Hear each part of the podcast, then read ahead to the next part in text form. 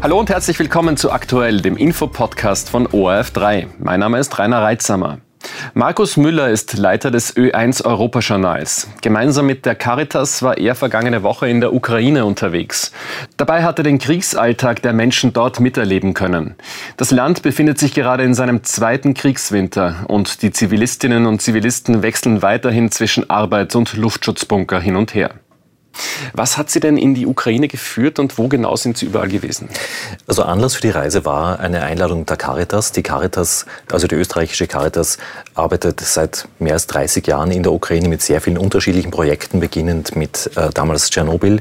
Und die Caritas-Leitung wollte sich anschauen, wie ihre Projekte jetzt laufen. Die haben nach dem Krieg auch ziemlich umgestellt nach Kriegsbeginn und haben ein paar Journalisten mitgenommen. Das heißt, wir sind mit dem es ist ziemlich aufwendig, in die Ukraine zu kommen. Erst mit dem Zug zur polnischen Grenze, dann mit dem Auto weiter. Das heißt, was man früher geflogen ist in zwei Stunden, braucht man jetzt zwei Tage, um dorthin zu kommen. Äh, haben uns am Weg nach Kiew ein paar Sachen angeschaut, Projekte und dann im Großraum Kiew im Umland ähm, Hilfeprojekte für den Winter. Ähm, und, und auch Sozialhilfeprojekte. Und gerade im Umland von Kiew sieht man diese massiven Zerstörungen, die der Krieg dort angerichtet hat. Wir können uns das kurz anschauen.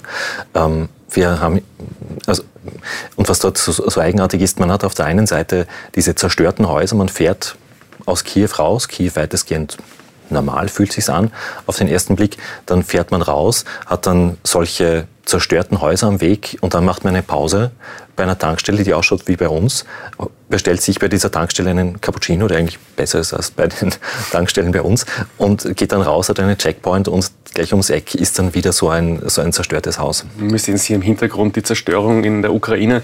Äh, Sie waren früher Russland-Korrespondent und als solcher auch immer wieder in der Ukraine. Wie hat sich das Land denn, abgesehen davon, dass man jetzt länger braucht, um einreisen zu können, verändert, seit Sie das letzte Mal dort waren? Ähm, also ich war von 2009 bis 2013, also vor der, Russi vor der Annexion der Krim, zuständig für die Ukraine. Und was man sagen muss, die Ukraine war damals schon sehr nahe am Failed State, um es so auszudrücken. Also das Janukowitsch-Regime hat das Land schon ziemlich heruntergewirtschaftet. Dann kam die Annexion der Krim und vor allem in den letzten Jahren unter Zelensky hat man gesehen, dass sich das in die positive Richtung entwickelt. Also Pensionen wurden wieder ausbezahlt. Also es gab so Ansätze dafür, dass der Staat so langsam wieder beginnt zu funktionieren. Korruption wurde ernsthaft bekämpft bei weitem noch nicht ausreichend, aber doch ernsthaft äh, als früher. Das heißt, man hatte das Gefühl, der, dieser Staat geht langsam, aber doch in die richtige Richtung. Und dann kam dieser Angriff am 24.02. Und das hat auf der einen Seite die Bevölkerung schon sehr zusammengeschweißt, auf der anderen Seite äh, auch wahnsinnig viel Zerstörung gebracht und das Land sehr zurückgeworfen. Ähm, und das, das heißt, diese, es ist sehr deprimierend zu sehen, dass diese grundsätzlich positive Entwicklung dann von außen ohne Not, ohne dass es die Leute dort verstehen, warum, wieder so, wieder so zurückgeworfen worden ist und dass es so viel Zerstörung gibt und so viel Leid. Und den Menschen geht jetzt im zweiten Kriegswinter auch langsam ein bisschen die Energie aus, ist mein Eindruck. Das wollte ich gerade fragen. Es ist eben der zweite Kriegswinter. Können die Leute überhaupt noch? Es wird schwieriger, also was ich besonders bedrückend empfunden habe in dieser Woche, waren diese ständigen Luftalarme. Also aus unserer Perspektive ist das eigentlich unvorstellbar. Ähm, Kiew wirkt heute weitestgehend unter Anführungszeichen normal. Es ist nicht wie letztes Jahr, dass es diese großen Angriffe auf die Energieinfrastruktur gab. Ähm, die Straßen sind beleuchtet, sogar der, sogar der Weihnachtsbaum im Zentrum ist zwar viel kleiner als früher, aber er, er ist beleuchtet. Man geht durch die Straßen, es wirkt normal. Und auf einmal kommt die Sirene, also entweder die echte Sirene vom Dach und dann haben gleichzeitig noch alle Leute eine entsprechende Luftwarn-App am Handy. Und dann kann man sich überlegen, geht man jetzt in den Keller oder geht man nicht in den Keller? Äh, das zerreißt den Arbeitstag völlig. Äh, die Alarme in der Nacht äh, ist die Frage, steht man auf, geht man in den Keller, kann man durchschlafen, will man durchschlafen? Ähm, also das finde ich, fand ich wahnsinnig zermürbend. Bei meinen Freunden, Bekannten, die ich getroffen habe, die ich von früher kenne, merkt man auch, die sind mit den, also die sind so nervös, äh, sind also einfach erschöpft. Man merkt auch, die sind in den letzten drei Jahren deutlich mehr gealtert als ich. Vom, also ich habe mich bei einem Freund vor allem sehr geschreckt, dass der jetzt zehn Jahre älter ausschaut als früher. Ähm, das heißt, sie sind erschöpft, aber sie sagen gleichzeitig, wir haben keine Alternative. weil sie sehen, was in den besetzten Gebieten passiert ist äh, und wie die russische Seite mit den Menschen in den besetzten Gebieten umgeht. Und sie sagen, äh, wir haben nicht die Wahl, aufzuhören zu kämpfen, äh, weil wenn wir aufhören zu kämpfen, sind wir einfach fertig und Russland wird mit uns machen, was sie wollen. Die Leute dort haben keine Wahl und äh, sie haben die große Hoffnung, dass der Westen nicht aufhört, sie zu unterstützen. Aber bekommen Sie mit, dass diese Unterstützung jetzt immer mehr in Frage gestellt wird? Das ist das große Thema, sowohl bei den Diplomaten und Offiziellen sozusagen, mit denen ich gesprochen habe, aber auch bis hinunter in die, Anführungszeichen, einfache Bevölkerung. Ähm, die Leute also jeder in der Ukraine hat einen Freund, Bekannten, Verwandten, der in der Armee kämpft. Und auch die Kinder wissen ganz genau, mit was gekämpft wird. Also nach den, wir waren in einem Kinderheim und die Kinder sagen dann ja und äh, es war der, der Luftangriff und es waren jetzt aber keine Drohnen, sondern es waren diese S-400-Raketen. Das heißt, die sind da sehr tief drinnen, wissen daher auch, welches Material eingesetzt wird, wo dieses Material herkommt, wissen auch, wie viel davon da ist, so ungefähr. Ähm, und wissen ganz genau, die Ukraine selber kann das nicht liefern. Und wenn die Lieferungen aus dem Ausland ausbleiben, ähm, wird es schwieriger. Also Sie sagen dann, wir werden trotzdem weiterkämpfen, auch ohne dieses westliche Material. Aber mm, auch, Anführungszeichen, einfache Menschen wissen, ähm, wenn die Hilfe vor allem aus den USA ausbleibt, wird es schwierig. Und das bereitet dort vielen Leuten wirklich große Sorgen.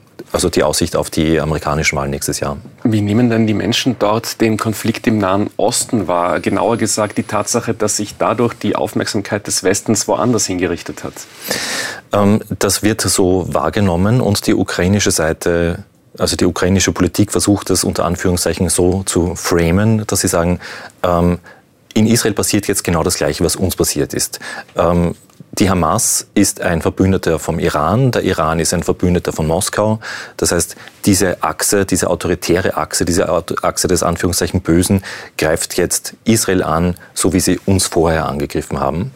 Ähm, eine Erzählung, die über weite Strecken sogar nachvollziehbar und richtig ist. Ähm, was dazu kommt, in, in der Ukraine gibt es die größte ähm, jüdische Gemeinde Europas. Präsident Zelensky hat äh, selbst jüdische Wurzeln. Es gab auch davor einen Premierminister, der jüdische Wurzeln hatte. Das heißt, es gibt enge freundschaftliche, verwandtschaftliche Beziehungen zu Israel. Das heißt, man fühlt sich dort, im, man fühlt sich im gleichen Boot, hat aber wieder die Sorge, dass das überstrahlt wird, ähm, dass Aufmerksamkeit abgezogen wird, dass Waffenlieferungen, äh, die sie sich erhofft hat, nicht zu ihnen kommen. Das heißt, auch das bereitet äh, Sorge ein wenig Hoffnung konnte vielleicht die Tatsache geben, dass äh, die Ukraine als EU-Beitrittskandidat jetzt deklariert worden ist. Ähm, wie denken die Menschen darüber? Ist das etwas, woran man sich anhalten kann?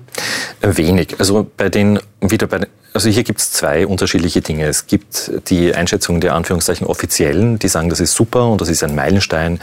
Ähm, bei der normalen Bevölkerung kommt das wenig an, weil also dort herrscht eher eine gewisse Enttäuschung über Europa und über die EU. Also die sagen da, also westlich orientierte Menschen sagen dann, ähm, ich habe meinen Studierenden zehn Jahre lang erklärt, was die westlichen Werte sind. Und dann werden wir angegriffen und der Westen sagt, ah, das geht uns jetzt leider nichts an.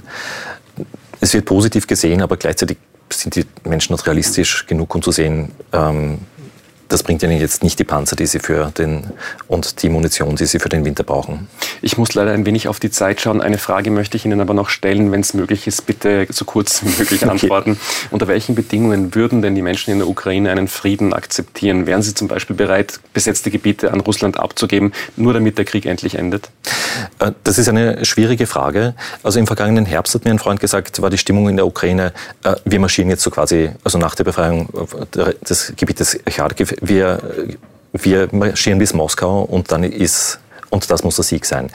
Ähm, inzwischen sind diese Erwartungen runtergesteckt, aber niemand ist bereit, ähm, Gebiete abzutreten, weil die Menschen dort sagen, es geht ja nicht um Gebiete, sondern es geht da um, um die Menschen, die dort leben. Und sie sagen, man kann die Menschen dort nicht im Stich lassen. Das ist Punkt eins. Das ist Punkt zwei. Äh, Punkt eins. Punkt zwei ist, in den vergangenen 20 Jahren kann man über Russland und die Führung unter Präsident Putin eines sagen, nämlich, sie sind nicht pakttreu. Sie haben sich nie an irgendwas gehalten, was ausgemacht worden ist, sei es Moldawien, sei es Abkhazien, äh, sei, es, äh, sei, es dann, äh, seien es dann die Minsk-Abkommen. Und wie soll man mit denen was ausmachen, wenn klar ist, sie werden sich nicht dran halten? Das heißt, die Menschen dort hätten dort wahnsinnig gerne Frieden, aber sie sehen nicht, wie das funktionieren kann. Über die besetzten Gebiete haben Sie eine Reportage gestaltet, die wird heute Abend im Europajournal in Ö1 zu hören sein. Für den Besuch hier im Studio sage ich vielen Dank, Markus Müller. Vielen Dank, 18.20 Uhr, gleich nach dem Abendjournal. Alles klar, Dankeschön. Danke.